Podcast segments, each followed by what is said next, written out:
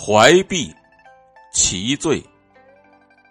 这个典故呢，最早出自《左传》桓公十年，讲的故事是，愚公呢是春秋时代虞国的国君，他呢有一个弟弟名叫虞叔。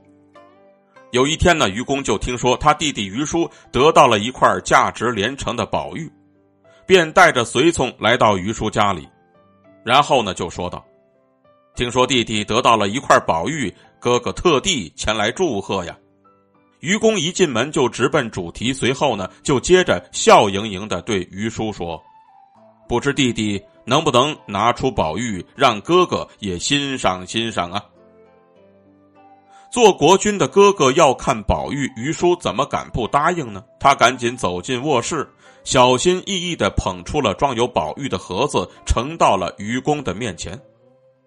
愚公把那块宝玉拿在手上，细细观赏，不时的赞叹说道：“嘿呀，这可真是一块美玉呀！”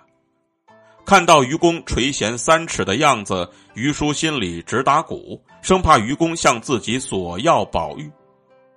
果然呢，愚公看完宝玉之后，就挤出了一脸笑容，对愚公说：“弟弟呀，哥哥从来没有见过这么漂亮的宝玉。”你能不能把它借给我欣赏几天呢？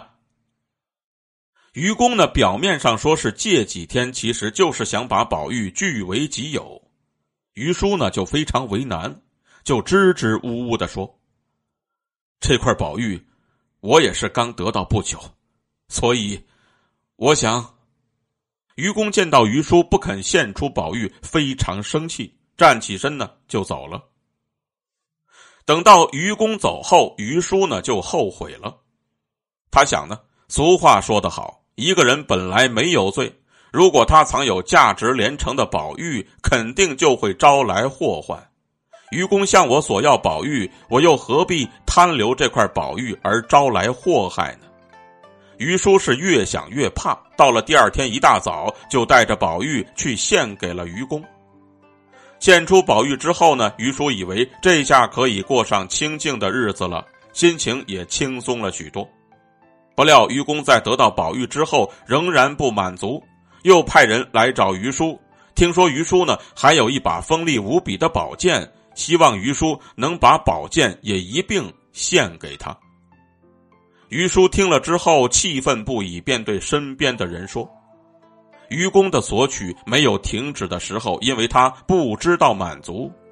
他如此贪得无厌，即便是我毫无原则的把自己的所有财宝都送给他，也不可能满足他。一旦满足不了他，他肯定就会加害于我。与其等到祸事临头，倒不如先发制人，保护自己。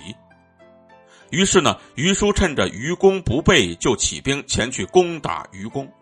愚公被愚叔打败之后呢，就逃到了贡池去避难。